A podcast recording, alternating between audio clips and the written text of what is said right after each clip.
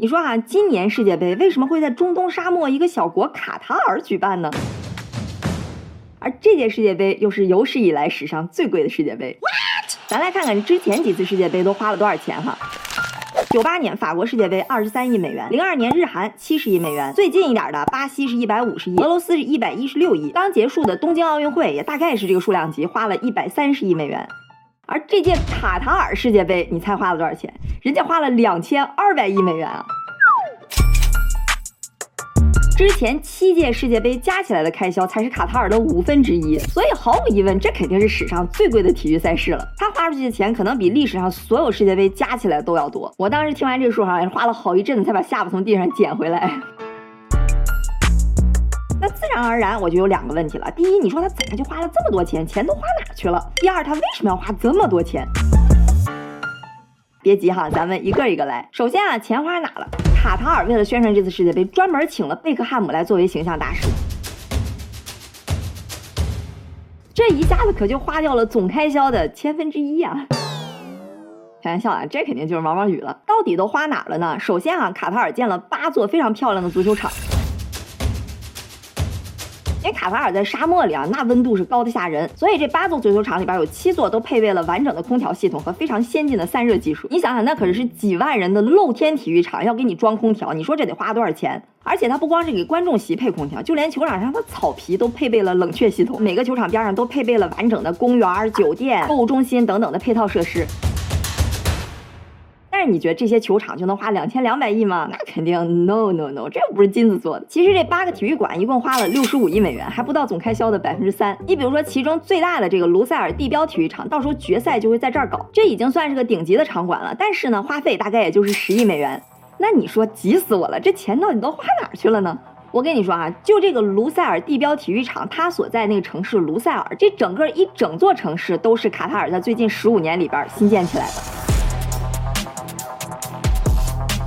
卢塞尔城啊，分为十九个区，又是商业区、游乐园、高尔夫球场、购物中心、酒店、学校等等，都是在短短的十五年里边哈拔地而起，而且整个城市都构建了一套非常先进的降温系统，完全依靠可再生能源来降温。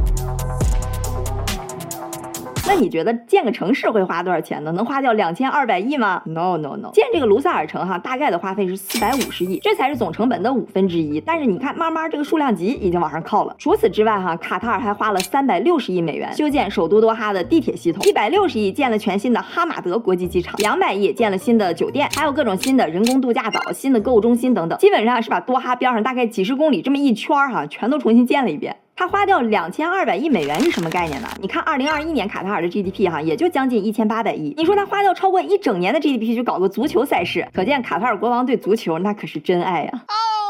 嗯，真爱可没有那么贵哈，而且哈，这还没完，这世界杯不是说你拿两千两百亿就能办的，它不是谁想办就能办的。你就最直观的想啊，卡塔尔这么个中东沙漠国家，又热又干燥，人口才不到三百万，他又不是什么足球的强国大国，之前也从来都没有入围过世界杯的决赛圈，那他是怎么能办的呢？其实后来被披露出来哈，卡塔尔也是花了重金去贿赂国际足联里边的官员，才拿到了世界杯的举办权。二零一五年，至少有十四名的非法官员因为受贿被捕。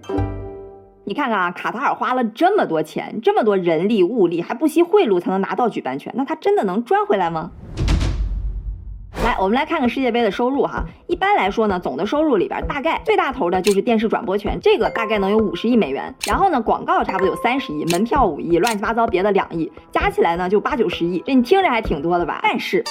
当然，我们说这些哈，通通都不归主办国，就不归卡塔尔，这是非法国际足联的收入。嘿嘿，这举办国呢，就只能靠所谓的周边哈，就是什么旅游啊、酒店啊、服务啊等等来赚钱。最乐观的估计哈，卡塔尔经济会在三年里边带来两百亿美元的收益上升，但这还是最乐观的估计。好家伙，那你为了最多两百亿美元的收益，要花掉两千两百亿美元的成本，那这显然是一个极其愚蠢的买卖。所以我们就能得出结论，就是卡塔尔人脑子进水了。你要直接得出这个结论，显然是有点太草率了。人家虽然豪啊，但也不至于毫无头脑。来，咱来深挖一点啊，咱一起来分析一下卡塔尔他为什么要做这个血亏的买卖来举办世界杯。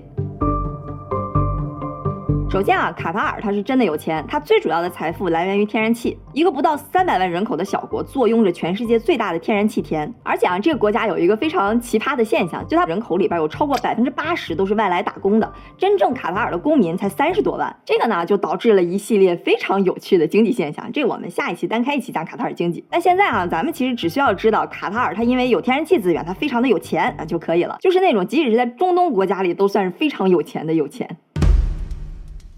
是你有钱不等于傻，对吧？这还是解释不了他为什么要去举国之力办世界杯。哎，这就要说到卡塔尔的国策了。你想啊，像卡塔尔这种老天爷赏饭吃、屁股底下有宝藏的国家，他想的最多的就是怎么能把财富转化成生产力，怎么能让经济体不靠天然气就转起来。卡塔尔当时的国王哈马德，他还是非常有长期发展眼光的。他在二零零八年的时候就提出来了一个国家战略，就我们要把卡塔尔在二零三零年之前打造成一个可持续发展的先进社会。那对他们来说，什么叫可持续发展呢？那不就是摆脱对化石能源、石油、天然气的依赖呗？这想法肯定是非常好的，但问题呢，就是卡塔尔它底子比较薄，那国内的基础设施啊、人才教育这些还都不太健全，再加上本身在沙漠里头，气候也挺恶劣的，所以不管是人才还是旅游，大家都不会想往卡塔尔啊、往多哈跑。但同时啊，它的优势也是非常明显，就是有钱。哎，就这种情况啊，卡塔尔身边呢，其实有个非常好的学习榜样。那就是在五十年的时间里边，衍生出来了自己一套完整的经济体系，成功的在沙漠里边建起了一座繁荣的城市，靠着像什么贸易呀、商业化、旅游，变成了中东的一个明珠。就很多人一提到迪拜，就感觉是满天的摩天大楼，而石油哈，在他的收入里边只占到百分之五，这就已经完全摆脱依赖了。卡塔尔啊，他其实就是想走迪拜这条路。你看啊，这是多哈的摩天大楼，你要不仔细看，是不是还感觉以为是迪拜呢？所以啊，卡塔尔它其实从两千年初就已经准备好了，要大兴土木来打造一个未来感十足的国家，包括像可再生能源的制冷系统啊、地铁啊、高铁等等，也包括刚刚我们说那个新城卢塞尔，就用这种方式呢来吸引外部的投资、外部企业还有外来游客。你看啊，这些最依赖化石能源的国家，其实反倒是最注重这些可持续发展新能源的，是不是还挺逗的？反正啊，卡塔尔就是想趁着自己有钱，能把底子赶紧打好。打底子的同时，也得让别人知道你在打底子，对吧？那你宣传就得跟得上。这个卡塔尔的国王啊，哈马的，他还想了一个大招，就是世界杯。其实不光是世界杯哈，卡塔尔在最近十年里边已经举办了超过三十多次大型的国际赛事，什么手球世锦赛啊、摔跤、拳击，包括二零二三年的亚洲杯。其实呢，他也申请了二零二零年的奥运会，但是呢，没申请成功。你看啊，举办这种大型的国际赛事是可以做到一石三鸟、一箭三雕、一举三得的，刺激就业、增加影响力和促进旅游业。刺激就业这还好说，因为你同样的钱，不管砸到哪都能刺激出来一些就业。那影响力和旅游业就不是你随随便便投钱就能得到的。这个呢，就是像世界杯这种大型的国际赛事独有的。你想，全世界几十亿的人都万众瞩目期待这个世界杯，然后一开始就卡塔尔，卡塔尔，卡塔尔，卡塔尔，卡塔尔，卡塔尔，卡塔尔，这个名字就在全世界观众的耳朵边上晃。你再加上一些漂亮的宣传片啊，摩天大楼什么的，大家一看，哎呦，这卡塔尔真不错，那这影响力不就潜移默化的植入进去了吗？没准下回你想出去旅游度个假什么的，一想，哎，卡塔尔不错，对吧？不如就去那儿吧，这不就成了吗？说实话，这个特点其实适用于世界杯所有的举办国。但是呢，对于卡塔尔，尤其是现在的卡塔尔，它真的是格外的需要世界杯，因为它现在正处于快速积累财富、快速建设国家，正需要大量宣传的时候。所以你看，它现在建设什么城市、地铁、基建，这些其实都是他们二零三零年那个国家战略里的一部分。你要直接听卡塔尔花了两千两百亿要办这个世界杯，你肯定觉得他们疯了。但实际上，人家其实早就要花这个钱去打造新的城市、新的国家、新的国际形象。他并不是想为世界杯花那么多钱，是人家。本来就准备花那么多钱，然后顺便办了个世界杯吧，而且又搞了个史上最贵世界杯，这不就更好宣传了吗？哎，你看这样是不是就能稍微理解一下他那两千两百亿了？